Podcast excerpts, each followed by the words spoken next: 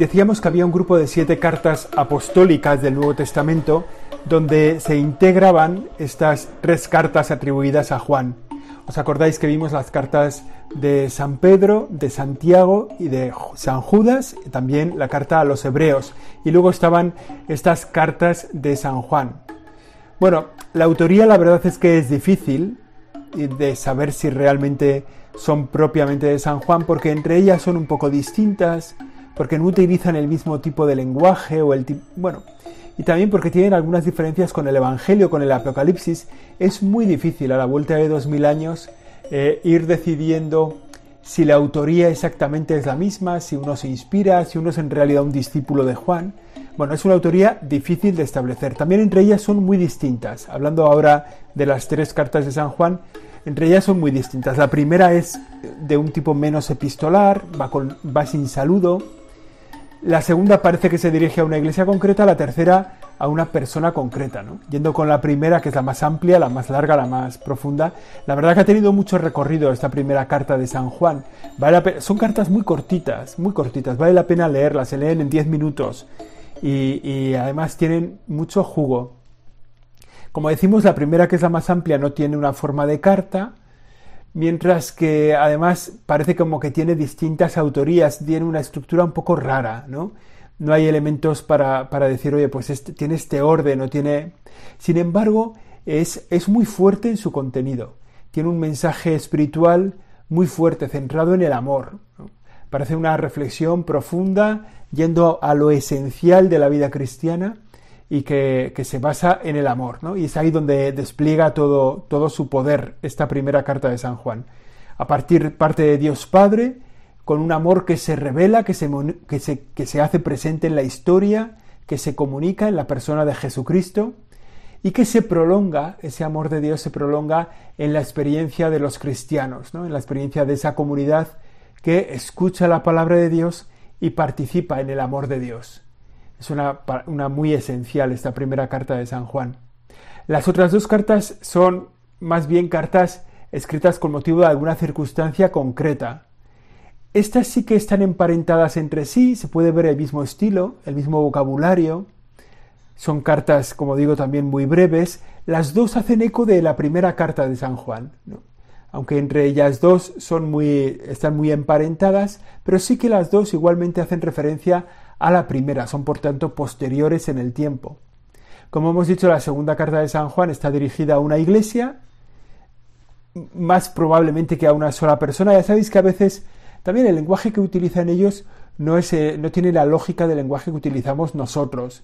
Ellos podían poner un nombre propio y estar refiriéndose a una comunidad cristiana o está refiriéndose a una iglesia y hablar solo para una persona, ¿no? Bueno, sí que parece sí que la segunda carta se dirige a una iglesia y se, preocupa de los falsos maestros.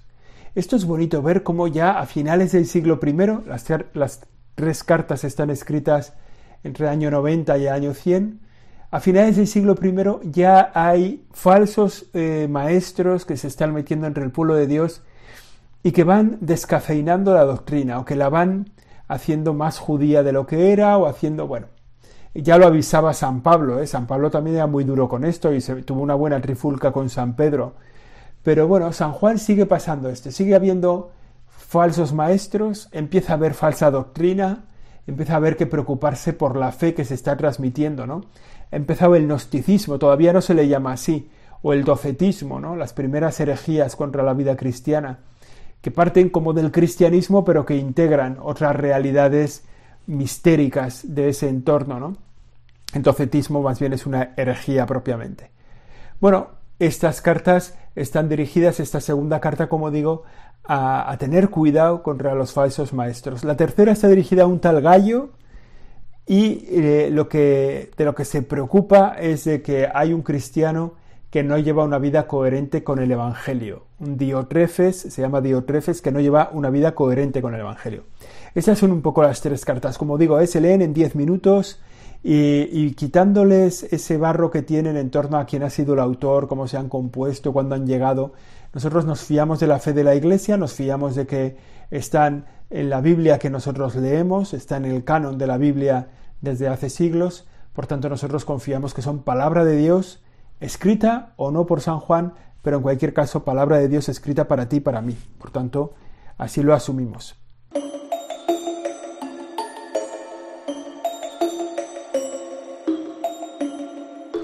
El otro libro del que queremos hablar, ya el último de la Biblia, de la Biblia, el libro del Apocalipsis, a veces llamado de la Revelación.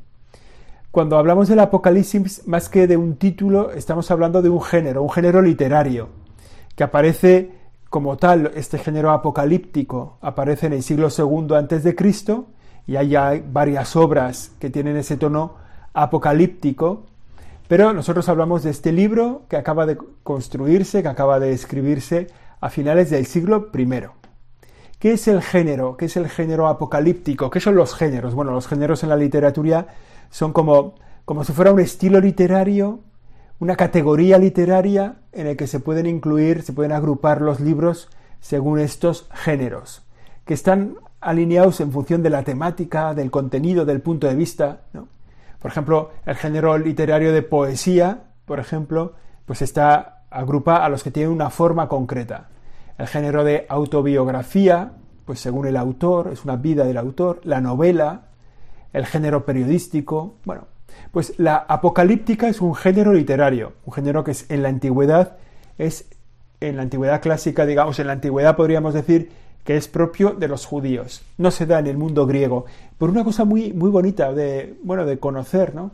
El mundo griego habla siempre del permanente retorno, la, historia es, un, es una, tiene una visión cíclica de la historia, un permanente retorno, y por tanto no hay un final. Sin embargo, para los hebreos la historia es una, es, tiene una dimensión lineal, no una dimensión circular, sino una dimensión lineal. Y por tanto nos estamos dirigiendo hacia el final. Y por tanto, para los judíos sí que tiene sentido hablar del final de los tiempos, del final de la historia. O sea, hay un final absoluto. Por eso los, judíos tienen una apocalíptica, el género apocalíptico, que es un poco continuación del profetismo. ¿Os acordáis que hablábamos de los libros proféticos de la Biblia? Que, que anunciaban la palabra para la gente de su tiempo, lo que Dios quería decir a la gente de su tiempo. Y entonces los profetas iban diciéndole al pueblo lo que Dios les dice aquí y ahora, para el presente. En el Apocalipsis se mira eh, cuando acaba el profetismo, empieza la apocalíptica, tiene un horizonte más amplio que el del futuro. No es solo lo que va a pasar, es más bien qué sentido tiene lo que va a pasar, por qué va a pasar, ¿no? Es como nos dirigimos hacia un final, ese final está velado, no sabemos muy bien lo que va a haber, y entonces el Apocalipsis intenta desvelar ese final, hacerlo visible lo que está oculto. Por ejemplo, la profecía denuncia las cosas que el pueblo está haciendo mal, el presente del pueblo. Y eso está causando la persecución, está, está causando la tiranía, ese pecado del pueblo está llevando a la, a la, opresión al pueblo. Y eso que le ocurre es por su propia culpa. Sin embargo, en el Apocalipsis, lo que le ocurre al pueblo eh, el, pueblo está siendo oprimido no por sí mismo, no por causa de su pecado. El pueblo está siendo oprimido precisamente por su fidelidad a Dios. O sea, al ser fiel a Dios son perseguidos. Los enemigos de Dios están enfrente. ¿no? O sea, es, bonito este cambio, ¿no? Los profetas denuncian la infidelidad del pueblo y por eso les pasa lo que les pasa. En el Apocalipsis está hablando de un pueblo fiel que por ser fiel es perseguido. cambia el punto de vista. El Apocalipsis señala que la esperanza, la salvación que viene por delante, el futuro bueno que tenemos, está en el final de la historia más allá del final de la historia. O sea, como si dijéramos en la vida eterna. Y por eso se da la vivencia de el Señor está por venir, el Señor hará justicia, el Señor hará que todas las cosas encajen. O sea, nos encaminamos hacia un final absoluto en el que resplandecerá la victoria absoluta de Jesucristo, reinará la justicia, se hará la paz, vendrá la paz definitiva para todos los pueblos. Por tanto, esa es un poco la diferencia, ¿verdad?, entre el profetismo y la apocalíptica. También, así como la profecía, otra diferencia es que la profecía es un término hablado, es un género hablado, los profetas son gente que habla y lo que han dicho luego acaba escribiéndose. El apocalipsis no, el apocalipsis es un género para ser escrito. O sea, no, ha sido una apocalíptica oral que luego se ha transcrito. No, el Apocalipsis está escrito. Eso es el género de la apocalíptica que se ve muy bien en el libro del Apocalipsis. ¿eh? Todo esto que estoy diciendo en general del género, pues se dice también del libro concreto. El Apocalipsis recurre muchísimo a los sueños, a las visiones, no en un sentido real, sino más bien literario.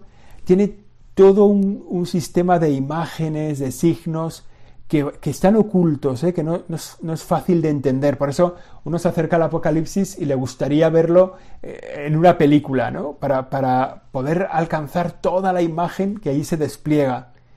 El cuerno significa el poder, los cabellos blancos hablan de la eternidad, el cinturón de oro habla de un poder real, el rojo habla de violencia, de martirio, el 7 es la perfección, el 6 es el 7 menos 1, es la imperfección.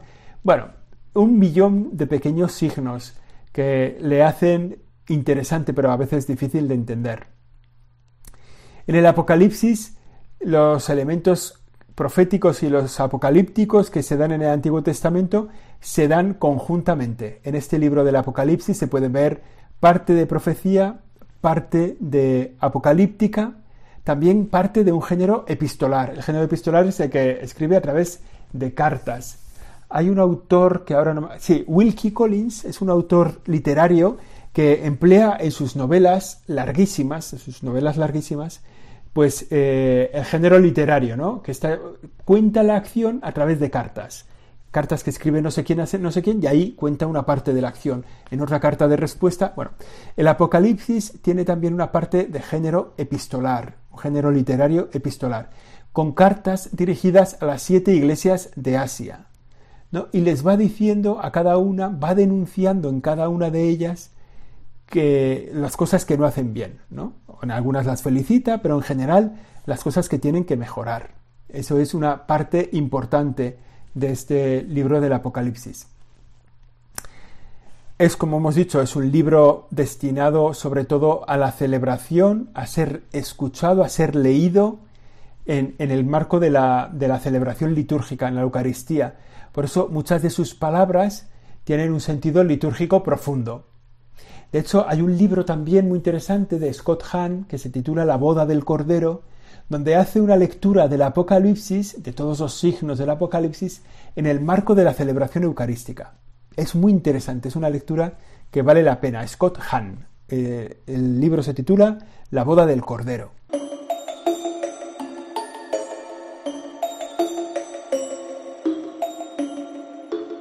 Digamos, ¿cómo va el Apocalipsis? Lo, primero que tiene es un prólogo y tiene también al final un epílogo. Prólogo y epílogo. Empieza en el, primer capítulo unos versículos, les dedica a anunciar de lo que va a hablar. En el capítulo 22 habla en unos versículos, hace un, un resumen, una recogida final del libro. Y lo que hay en medio, esos 21 capítulos que hay en medio, se centran en dos partes. La primera habla una visión preparatoria y habla de estas siete cartas que he, hablado, las siete cartas a las siete iglesias de Asia. Y la segunda parte, que es mucho más larga, se dedica y, que es bastante difícil de poner estructura, porque hay muchas duplicaciones, hay repeticiones, no es fácil entender los bloques que hay, hay veces que, que no tiene mucha relación con lo uno con lo otro, es un libro un poco difícil de leer. Es como si eh, fuera un libro que se moviera en, una dirección, digamos, eh, helicoidal. ¿Sería helicoidal? No sé. Bueno, sería así como en círculos que van progresando. O sea, se mueve en un círculo, va repitiéndose, pero cada vez entra un poco más, entra un poco más. Es como una, una figura helicoidal, ¿no? El primer mensaje, hablaríamos como de tres mensajes que tiene el Apocalipsis uno referido a Jesucristo, uno referido a la Iglesia y uno referido al final de los tiempos. El primero referido a Jesucristo, el centro es el mensaje del Apocalipsis. El centro de este mensaje es Jesucristo, es el Señor. Él es el Rey de Reyes, el Señor de los Señores. Se le pone todo tipo de títulos, o sea, hay, hay un listado inmenso, el Cordero muerto y glorificado, ¿no? En algunos sitios se ve ese cordero que está sangrando, ¿no? pues es, imagen de Jesucristo a partir del Apocalipsis. Es el Hijo del Hombre, el Verbo de Dios, el Hijo de Dios, el veraz, el viviente, el primero y el último, el Alfa y el Omega, el testigo fiel. Bueno, todos estos, el león de la tribu de Judá, porque a veces es verdad, se usa, si habéis visto las crónicas de Narnia, ¿no? El león, Aslan, creo que se llama, representa a Jesús. Ya sabéis que las crónicas de Narnia están escritas casi casi como si fuera una explicación de la vida cristiana, del Evangelio, de la lucha de la vida cristiana. Y por eso el león es Jesús que da la vida para salvar a los, a los chicos, a los niños en la, película y en el libro. Bueno, esa imagen del león de la tribu de Judá viene del Apocalipsis, es así como se le llama a Jesús. Usa el Apocalipsis, usa a veces el término Kyrios para referirse, el término Señor, para referirse a Dios y para referirse a Jesús. Digamos que lo que dice de Jesús lo dice de Dios y se ve claramente el deseo de transmitir con fortaleza esa imagen de Jesús es Dios, Jesús es el Señor. Hay como eh, dos descripciones simbólicas de Jesús, ¿no? La primera como el Hijo del Hombre, ¿no? Con su túnica, con un, una, con un cíngulo, ¿no? Que tiene un cinturón de oro, digamos, los cabellos blancos, ojos como llama de fuego. Bueno, una imagen de Jesús en forma de persona. La segunda imagen es la que describe a Jesús en combate contra el, contra el mal. ¿no? cabalga en un cabello blanco, sus ojos son también como llamas de fuego, sobre su cabeza hay diademas, lleva escrito un nombre que solo él conoce, y en su manto y en su muslo pone Rey de Reyes y Señor de los Señores. Capítulo 19 del Apocalipsis. Es un libro que vale la pena leerlo siempre con esa imagen de imaginárselo en forma de película. Hay cosas que no se entienden, hay cosas que, que para muchos quedan ocultas. Bueno, ya digo, ¿eh? también están desveladas, o sea que se puede, se puede estudiar mucho. Pero bueno, se puede, tiene, tiene una buena literatura. Hablando de la iglesia, el Apocalipsis nos habla del pueblo de Dios, es los que pertenecen al pueblo de Dios, ¿no? Tiene un sentido pleno esta palabra que, ya salía en el Antiguo Testamento como pueblo de Dios, el pueblo de Israel, aquí tiene un sentido de la iglesia, una iglesia que, triunfa, una iglesia que lucha por ser fiel, una iglesia muy humana, que también es tentada, que sufre la tentación y que está ligada a Jesucristo de una forma permanente, de una forma perpetua. Es la esposa, la esposa del esposo, la esposa de Cristo, del Señor. Es una ciudad construida sobre los apóstoles. Son imágenes muy bonitas. Es la madre siempre fecunda, cuyos hijos son amenazados por un dragón que espera devorarlos. Y una iglesia que aguarda su total purificación. Y luego el tercer mensaje que nos encontramos, entre otros muchísimos, ¿eh? habla del final de los tiempos. Se trata, eh, nos está hablando de que hay un periodo de tiempo que es la plenitud de los tiempos, que es el tiempo en el que vivimos, la plenitud de los tiempos, desde la llegada de Jesucristo hasta el final, ¿no? Y es un tiempo donde la Iglesia se extiende por todo el mundo hasta la parusía, hasta la segunda venida de Jesucristo. Es un tiempo en el que Cristo ya reina, ya ha entrado en el paraíso y que Satanás, digamos que es vencido, procura vencer sobre nosotros, ¿no? Se procura eh, dañar a los cristianos, porque él no puede dañar al pueblo de Dios, que es un pueblo de Dios ya santo. El Apocalipsis fue escrito, ya hemos dicho, hacia el año, entre el año 90 y año 100, y eh, responde a un momento de la historia en el que el cristianismo ya ha dejado de ser perseguido por los no ha dejado de ser perseguido por los judíos, pero digamos que ha crecido tanto y por tantos lugares del mundo que ya los judíos, digamos, no tienen capacidad de perseguirlos, pero la persecución profunda viene en esos años a partir del Imperio Romano. El, cristianismo ha crecido por toda la Asia Menor, por Grecia, por Italia, ha llegado a Hispania, a España. Bueno, hubo muchas dificultades, pero ha llegado a todas partes. Sin embargo, comienzan las persecuciones del Imperio Romano. O sea, eh, la persecución primera fue la de Nerón, luego hubo un tiempo de paz, las comunidades fueron creciendo, pero volvieron las persecuciones con Diocleciano, ¿no? que fue una persecución organizada. O sea, se trataba de que los cristianos dejaran de ser cristianos. Una persecución puerta por puerta para que fueran cayendo, que fue durante todo el final del siglo I. y que llegó a muchas comunidades porque fue una orden de persecución que se extendió por todo el imperio. De modo que muchos dejaban el Evangelio por miedo. Muchos que habían, se habían asomado a la vida cristiana lo dejaban por miedo. En cambio, entonces, como reacción, digamos, este Apocalipsis nos invita a reconocer en el Señor, en, el, Jesús al Señor, el único Señor. O sea, el imperio te está diciendo que el Señor es el César, el único Señor es el emperador, el Apocalipsis en ese tiempo, en ese momento concreto de la historia y en medio del comienzo de las persecuciones, su palabra es Jesús es el Señor. Él es el Dios, Él es el único Dios, Él es el verdadero Todopoderoso. Y así, en ese primer, en ese final del primer siglo, que es una época de persecución, el apoyo de los cristianos es la palabra de Dios en este Apocalipsis, donde se habla de una victoria definitiva al final de los tiempos. Es una palabra esperanzadora también para este tiempo en el que vivimos ahora, donde la vida cristiana no es tanto a veces perseguida sutilmente, sino perseguida por nuestra propia infidelidad, en parte, pero también por el entorno en el que vivimos. Por eso nuestra esperanza la tenemos ahí delante, la tenemos en el Señor y en Él nos confiamos. Este ha sido ahí siempre aprendiendo. Hemos acabado ya con todos los libros de la Biblia. Yo creo que hemos hecho 10 siempre aprendiendo dedicados a esto. La semana que viene volveremos, si Dios quiere. Siempre aprendiendo. Siempre aprendiendo. 조금 화색 좀 해라.